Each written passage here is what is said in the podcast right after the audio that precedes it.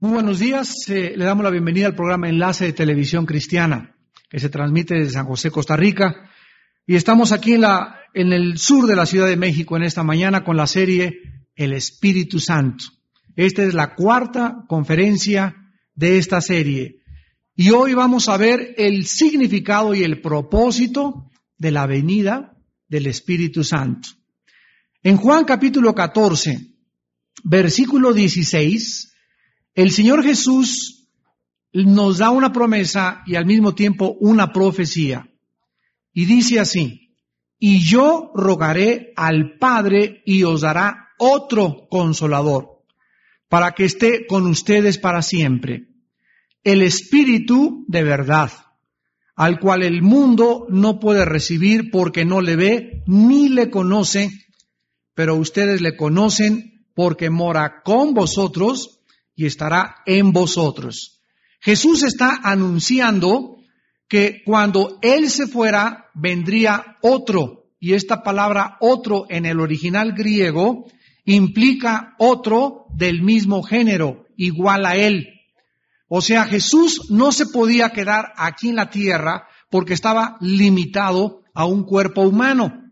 Pero era preciso que los que se quedaran aquí en la tierra, que somos nosotros, supiéramos que alguien igual que Él, la tercera persona de la Trinidad, otra personalidad igual a la de Cristo, bajaría cuando Él subiera y entonces esta tercera persona, el Espíritu de Dios, ya sí podía quedarse en esta tierra para siempre porque Él vendría a operar en el Espíritu, a nuestro Espíritu en la dimensión espiritual.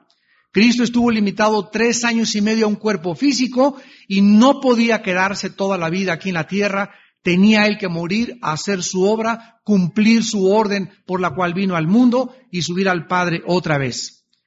Cristo nos muestra que este consolador, la palabra paracleto, que se traduce consolador, paracleto en el griego, significa abogado. En 1 Juan 2 se nos se traduce como abogado o advocate, como le dicen en inglés, y significa una persona que es llamada al lugar de otra para poder ayudarla.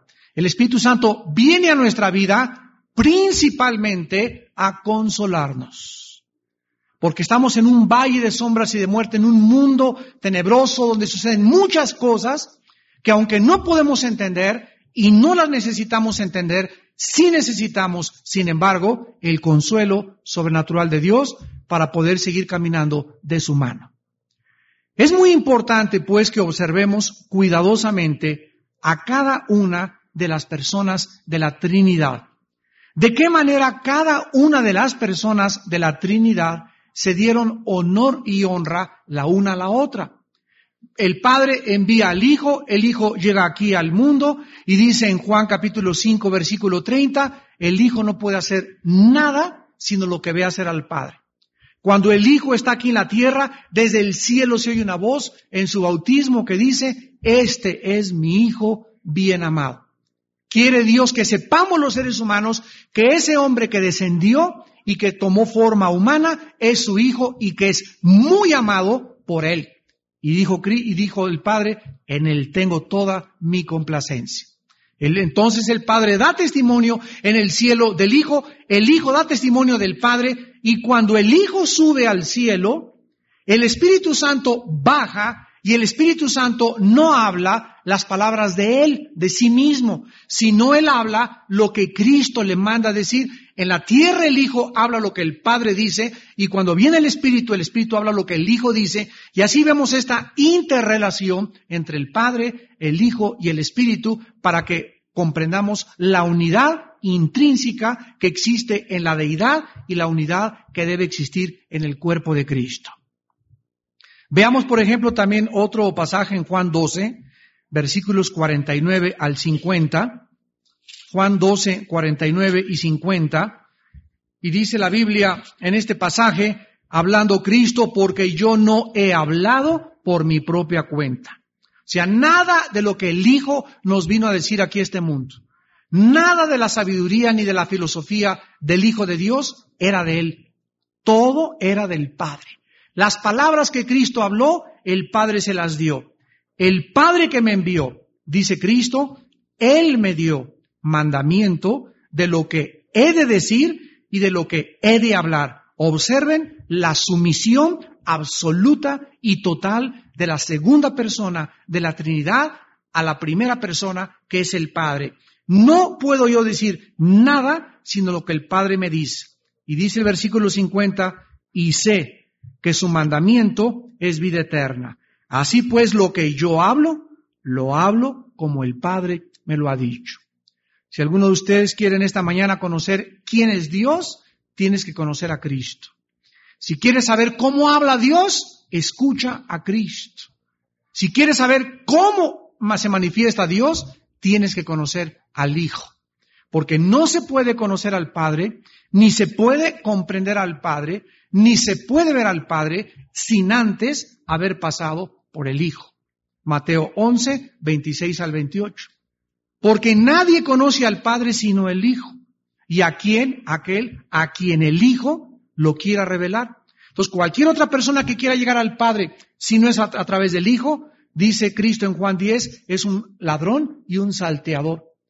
Pero el que viene por la puerta, y Jesús es la puerta, para poder entrar a la presencia del Padre, este es verdadero y no hay en él injusticia. Así pues, todos los caminos que vayan a Dios a través de los gurús, a través de los iniciados, de los Hare Krishna, de los lamas, de la deidad, del nirvana, de cualquier experiencia mística que evadan a Cristo o que hagan a un lado a Cristo, es un camino equivocado de acuerdo a la Biblia. Porque para conocer a Dios se necesita antes conocer al Hijo, porque es el Hijo la puerta y el contacto para conocer a Dios. Vamos en esta mañana a analizar algunos paralelos entre la venida de Cristo y la venida del Espíritu Santo. Y vamos a ver también el significado tan profundo de la venida de Rosh el Kadosh, que es el Espíritu de Dios. ¿Sabían ustedes que cuando el Hijo vino se anunció con cientos de años de anticipación que vendría a esta tierra? Pues por ejemplo, ¿verdad? En Zacarías, en Miqueas, en eh, Isaías se anunciaba que nacería de una virgen, cómo sería su ministerio, pero muy poca gente sabe que también existían profecías de que el Espíritu Santo vendría al mundo. Por ejemplo, Proverbios 1.23, vuélvanse a mi reprensión, he aquí derramaré mi espíritu sobre ustedes. Isaías 32.15, hasta que sobre ustedes sea derramado el Espíritu Santo de lo alto.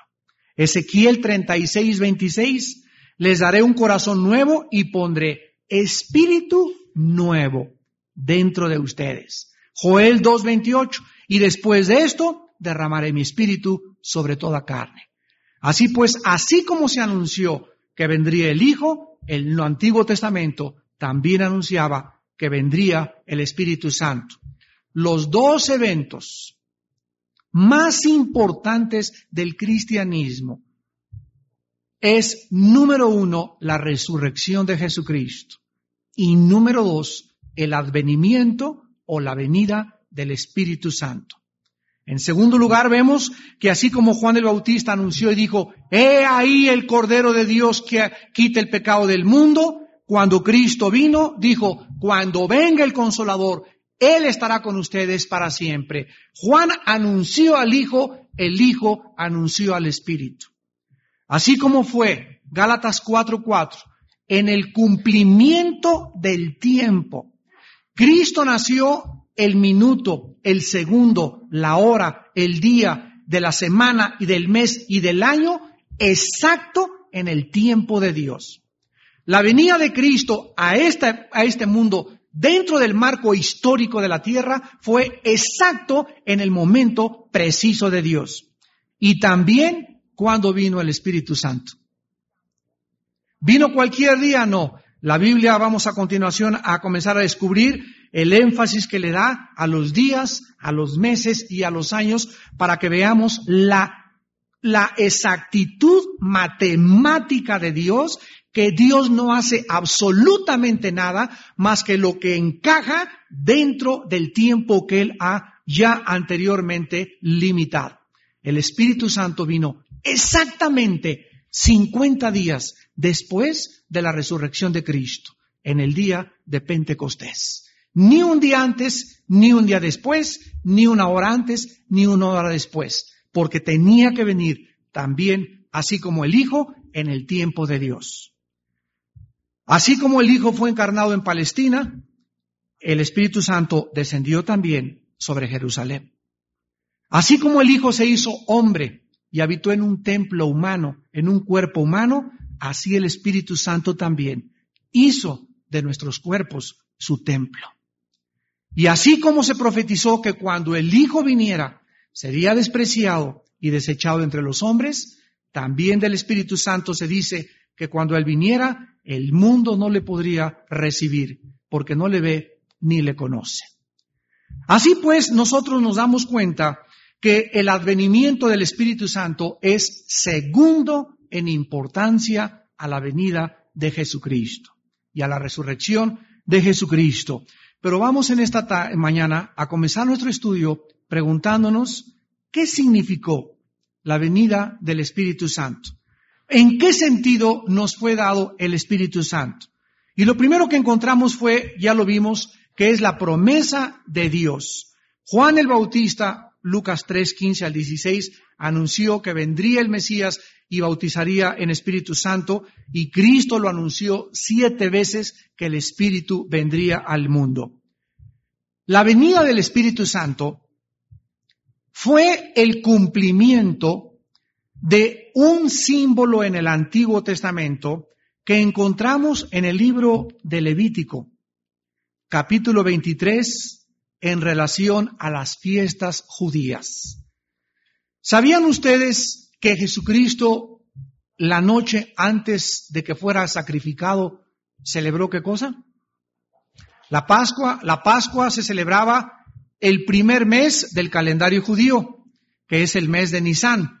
Este mes Dios se los cambió en Éxodo 12, porque antes el primer mes en el calendario judío era el mes de Tishri, que es aproximadamente septiembre-octubre de nuestro calendario.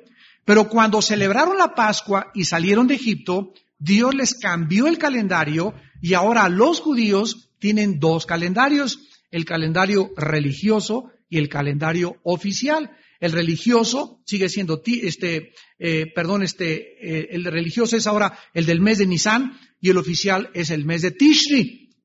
Y cuando Cristo celebró la Pascua, exactamente 50 días después, de acuerdo a Levítico 23, Miren la exactitud. Lo vamos a leer ahorita. Se celebraba Pentecostés. Y 50 días después de que Cristo subió al cielo y se sentó en la diestra, vino el Espíritu Santo. Veamos, por ejemplo, en Levítico 23, versículo 5, la Pascua. En el mes primero, o sea, Nisan, a los 14 del mes, entre las dos tardes, Pascua, Pascua es de Jehová. Y fue el día exacto que Cristo murió crucificado. Así que si queremos saber cuándo fue crucificado Cristo, no fue crucificado el viernes como dice la tradición, ¿verdad?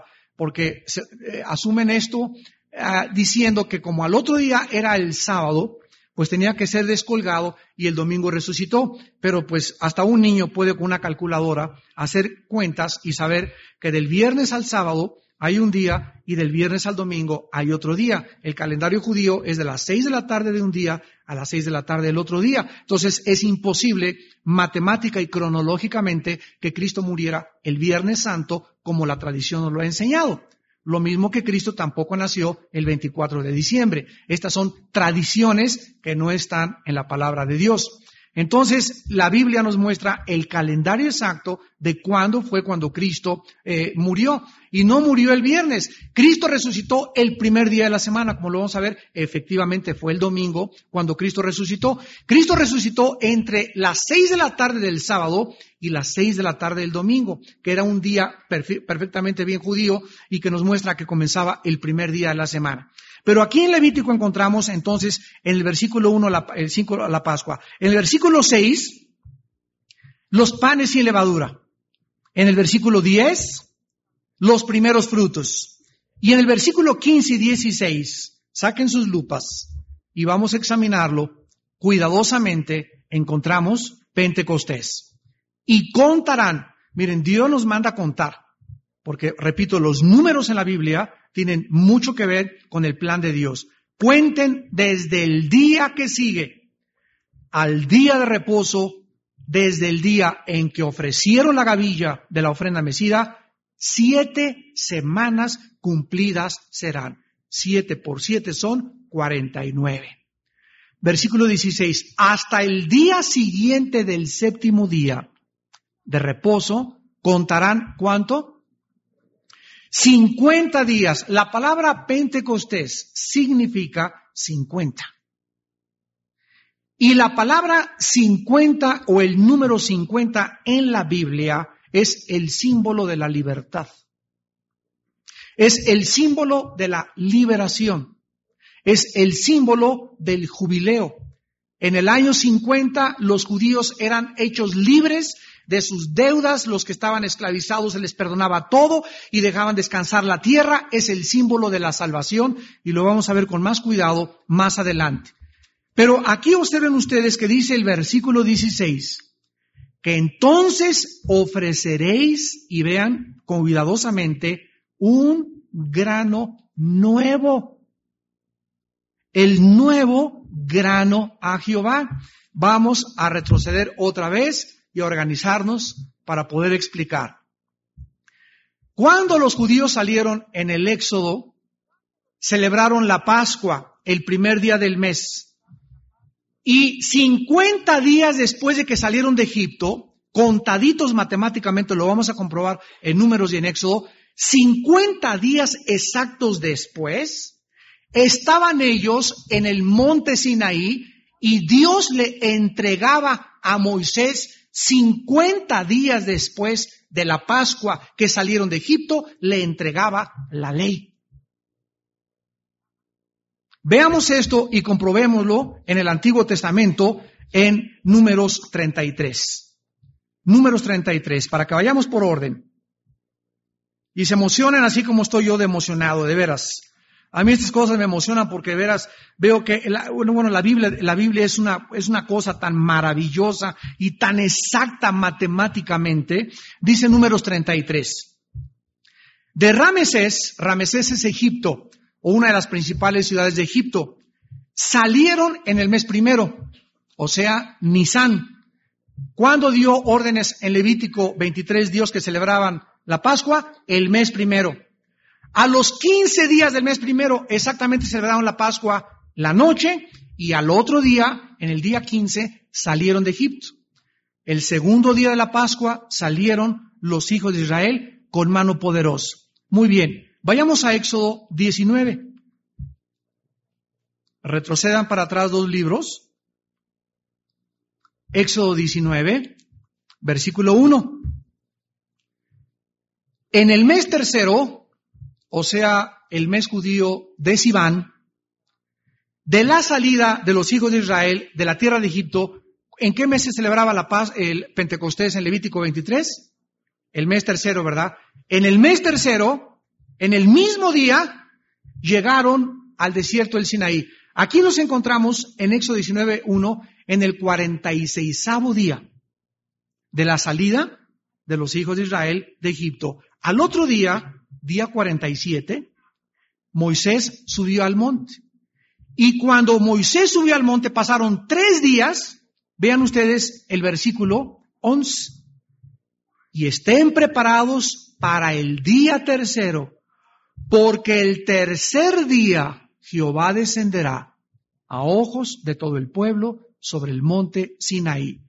Exactamente 50 días después de que salieron del Éxodo, el día 50, en el día 46 llegaron al monte Sinaí, al otro día se fue al monte y pasaron tres días después que nos da 50, les entregó Dios la ley.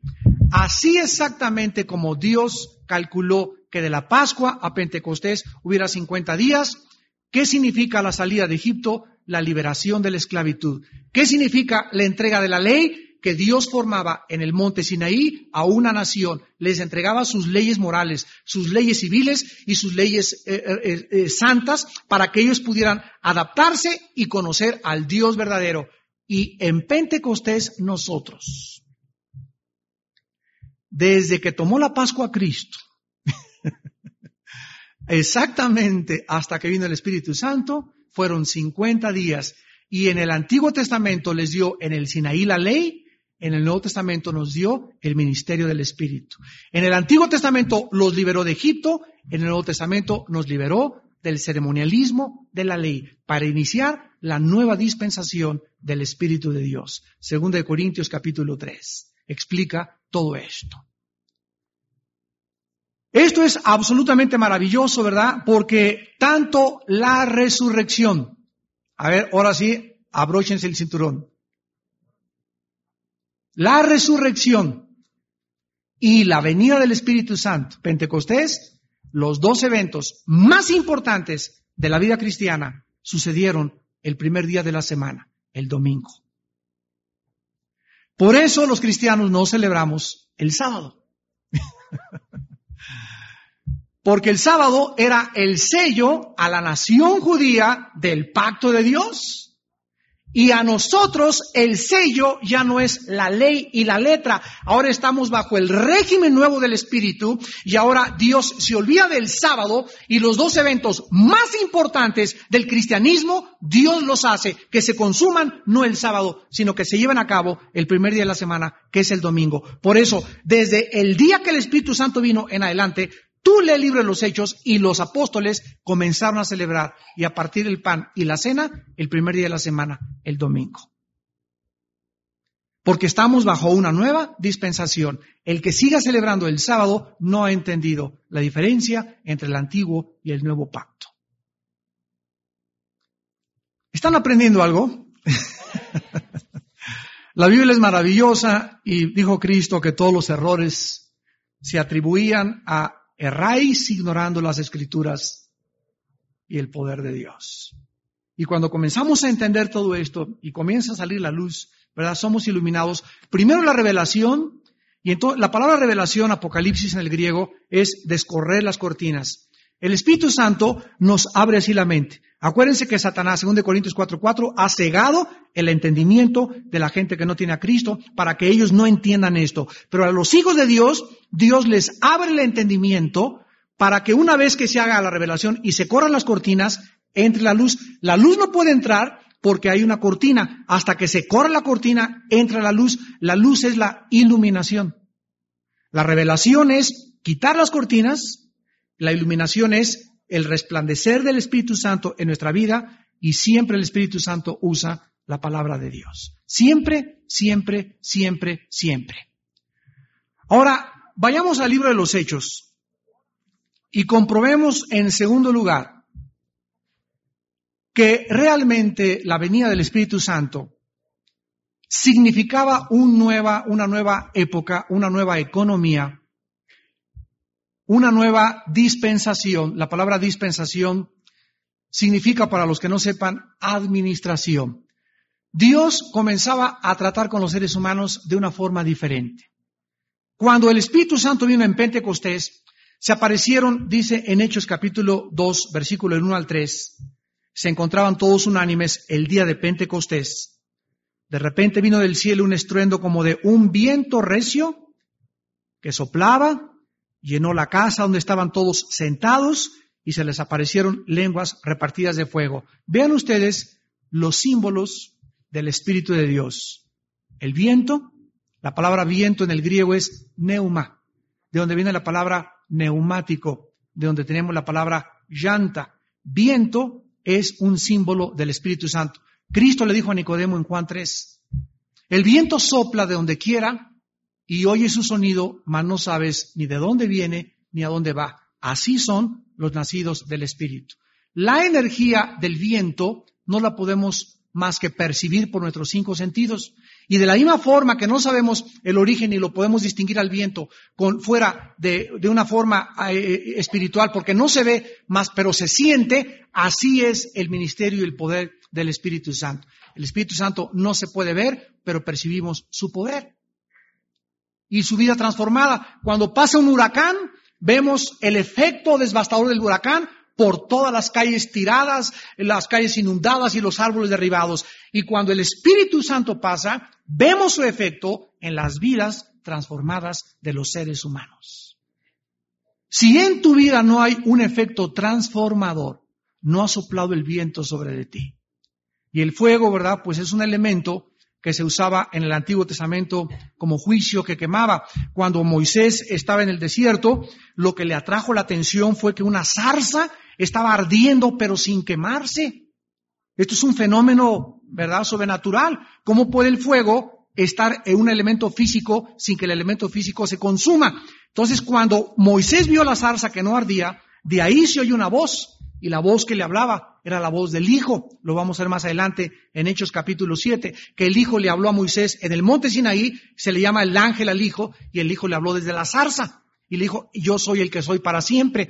Y cuando Moisés vio que la zarza no se consumía, los judíos entendieron, cuando vino el fuego del Espíritu Santo, que Dios usa el fuego para representar que así como la zarza no se consumía, aunque el fuego estaba sobre ella, cuando el Espíritu Santo entra a nuestra vida, escucha muy bien, comenzamos a arder dentro sin consumirnos. El exterior se va este, desgastando, mas nuestro interior se va renovando recibimos la vida eterna. Y esto es lo que se llama la inmortalidad. Cuando el Espíritu Santo entra a nuestra vida, así como entró en la zarza, éramos una zarza que no tenía ni un peso de precio, Él entra para arder continuamente y producir dentro de nosotros la vida que nunca se va a consumir. La vida sobrenatural de Dios. Y eran todos estos símbolos en el Antiguo Testamento, tipos de los antitipos que vendrían y tendrían su consumación con la venida de Jesucristo. También dice aquí en Hechos 2, otro fenómeno, versículo 3, que cuando se les aparecieron las lenguas como de fuego, observen, las lenguas se asentaron sobre cada uno de ellos. La palabra asentarse en la Biblia o sentarse en la Biblia significa el final de algo y el comienzo de algo nuevo. Dios descansó, reposó al séptimo día. Dios no tiene cansancio ni se fatiga, simplemente cesó de trabajar. Pero así como Dios nos muestra en la creación que Él terminó todo el trabajo de la creación, así nosotros encontramos que la misma figura se usa cuando Cristo muere, resucita y qué cosa hace en el cielo. ¿Se qué? Se sienta. Jesús llegó y no, aleluya, gloria a Dios, todos, no, dice la palabra expresa y toda escritura es útil, inspirada por Dios, se sentó. ¿Por qué? Porque cuando el Hijo subió al cielo, estaba implicando el Espíritu Santo que al sentarse el Hijo en el cielo, abajo en la tierra ya no había nada que hacer. Su obra había sido terminada. En el orden levítico, en el Antiguo Testamento, los sacerdotes nunca se podían sentar. ¿Sabías eso? no se podían sentar los sacerdotes. En el tabernáculo no había sillones ni sillas, ni cheslones, ni nada indicando esto el Espíritu Santo, que la obra no había acabado. Los sacerdotes del Antiguo Testamento tenían que entrar uno y otro, y el nieto y el bisnieto y toda la familia de Aarón de la tribu de Leví tenían que estar continuando, pero cuando Cristo viene en el cumplimiento de los tiempos y ofrece el último sacrificio, el más perfecto y el único que tiene carácter eterno, ahí Jesucristo al sentarse en el cielo dice, ya abajo no hay más sacrificios, ya no vayan a la villa, ya no hay peregrinaciones, ya no hay chivos que sacrificar, ya mi obra es perfecta y yo me puedo sentar. Y por eso el Espíritu Santo se asentó sobre las cabezas de los discípulos, implicando que el Espíritu Santo no podía bajar del cielo hasta que Cristo no se sentara. No podía venir el Espíritu hasta que la obra de Dios estuviera totalmente y el Padre estuviera satisfecho y no habría nada que agregarle. Por eso cuando Jesús muere, Él dice teletastai, que significa en el original consumado es. O sea, lo que yo hice en la cruz está completa. La resurrección solamente nos habla que fue el sello de Dios, de que Dios decía, mi hijo cumplió la obra, no hay nada que hacer. La resurrección era el sello de Dios sobre la vida de su hijo, de su mesianidad, de que él realmente era el Mesías, Rush, ¿verdad? El que era el Mesías, aquel que era realmente el ungido y el que tenía la satisfacción de decirle al mundo, yo y el Padre uno somos. Hermanos en Cristo, cuando Jesucristo en Lucas capítulo 24 estaba pronto para partir al cielo, les dijo en el versículo 47 a los discípulos que se predicara en su nombre el arrepentimiento y el perdón de los pecados en todas las naciones, comenzando desde Jerusalén. Cristo ordenó a sus discípulos que predicaran comenzando en Jerusalén. Un momentito. Si leemos nosotros ¿verdad? Mateo 23, 37 y 38, vamos a descubrir que antes de que Cristo predicara estas palabras, ya Cristo había abandonado a Jerusalén. Tu casa te queda desierta. Entonces Cristo en su infinita misericordia, habiendo ya abandonado a la nación judía y sabiendo que en su muerte iban a ser los instrumentos de su crucifixión y de, sus sacrificios y de su tortura y, sus padecimientos, Cristo les ordena a los discípulos que aún así, cuando comenzaron a predicar, predicaran comenzando desde Jerusalén. Esto no fue porque los judíos, insisto, teológicamente, todavía continuaran en el pacto, sino porque la nación abandonada, antes de la crucifixión, vuelvo a repetir, estaba Dios manifestando su infinita misericordia y su gracia soberana. En el libro de los Hechos vemos brillar este amor de Dios en medio de dónde? De la ciudad de Jerusalén. En el mismo lugar donde Cristo es crucificado, el Evangelio es predicado y se convierten tres mil almas vivificadas por el Espíritu Santo. El Evangelio ya no estaba, en lo que decía Dios con el Espíritu Santo, ya no es solo para los judíos, aunque los apóstoles deberían de comenzar en Jerusalén, ahora deberían continuar predicándolo y vean lo que dice Lucas 12:47 a todas las naciones. Vayamos a Hechos 2, otra vez, a la vuelta de Juan. Y dice 2, Hechos 2, versículo 5, moraban entonces en Jerusalén judíos varones piadosos, ¿de dónde? De todas las naciones del cielo, cuando vino el Espíritu Santo, fue el momento apropiado, no solamente del cumplimiento de una fiesta judía, sino también era la ocasión perfecta, porque en ese momento, cuando el Espíritu Santo bajó, estaba Jerusalén llena no solo de judíos, sino de muchas personas de todas las nacionalidades. Versículo 8. Y decían, ¿Cómo le oímos, les oímos nosotros hablar, cada uno en nuestra lengua en la que hemos nacido?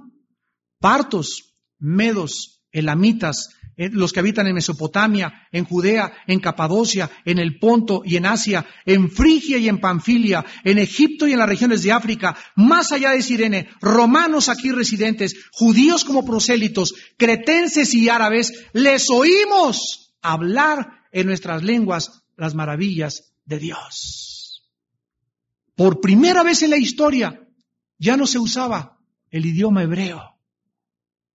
Ahora Dios usaba todos los lenguajes del mundo para dar a conocer a todas las naciones el mensaje de la gracia de Dios en su Hijo Jesucristo. Lo que ocurrió en Hechos 2 fue el reverso de Génesis 11.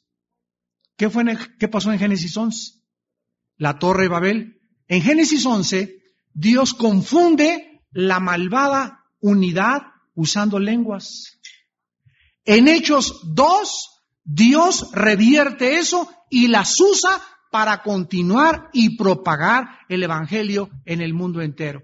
En el Antiguo Testamento, en Génesis 11, se juntaron para tener una malvada unidad Y Dios usa las lenguas para confundirlos. Y en el Nuevo Testamento Dios usa las lenguas para unirlos.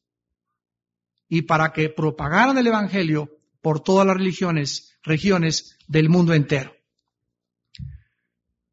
Hermanos en Jesucristo, cuando Jesucristo vino al mundo, Jesucristo vino para morir, subir al cielo y que el Espíritu Santo bajara y el Espíritu levantara y glorificara al Hijo. La venida del Espíritu Santo, quiero concluir, siguió en importancia a la venida de Cristo. Lo más importante, la venida de Cristo. Y el segundo evento más importante en la economía de Dios es la venida del Espíritu Santo.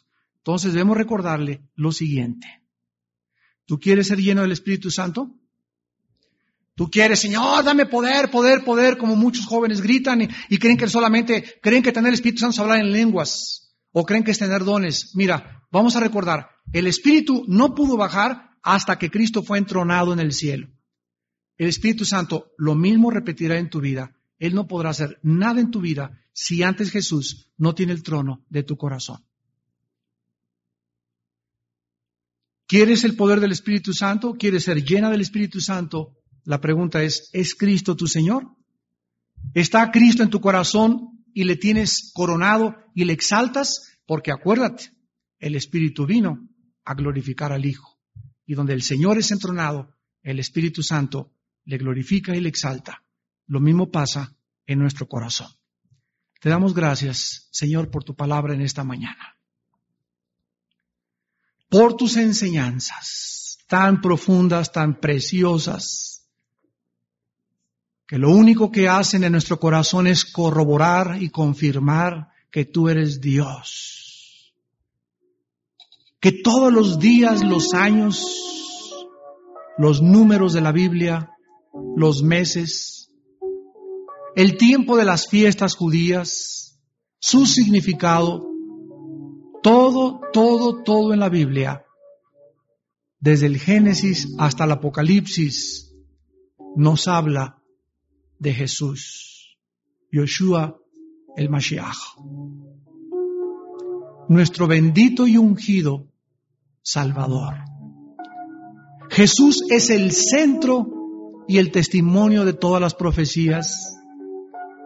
Jesús fue el centro de la creación Jesús es el centro de las fiestas judías, del tabernáculo, de los símbolos, de los tipos, de las sombras, porque Él es el único digno de abrir los sellos y de juzgar al mundo con justicia en su próxima venida. Gracias por iluminarnos y abrirnos el entendimiento para comprender lo que la mente natural nunca podría entender mediante la investigación natural, porque todo esto nos los revelas. No es el fruto de nuestra investigación, es la revelación de tu espíritu. Cuando nosotros nos dedicamos a investigar guiados por Él, porque Él es el que nos guía y nos guiará siempre a toda la verdad. Por esto se llama el Espíritu de verdad.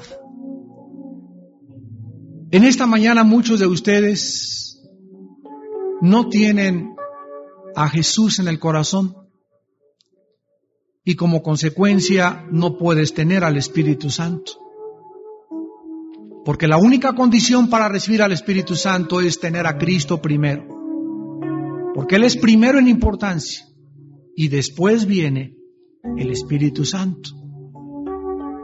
Invítale esta mañana a tu vida. Recíbele en tu vida. Experimenta su poder transformador y comprueba las maravillosas profecías de la Biblia, la asombrosa inspiración de la Biblia y la obra sobrenatural de un Dios que nos amó y que nos ama con muerte y muerte de cruz.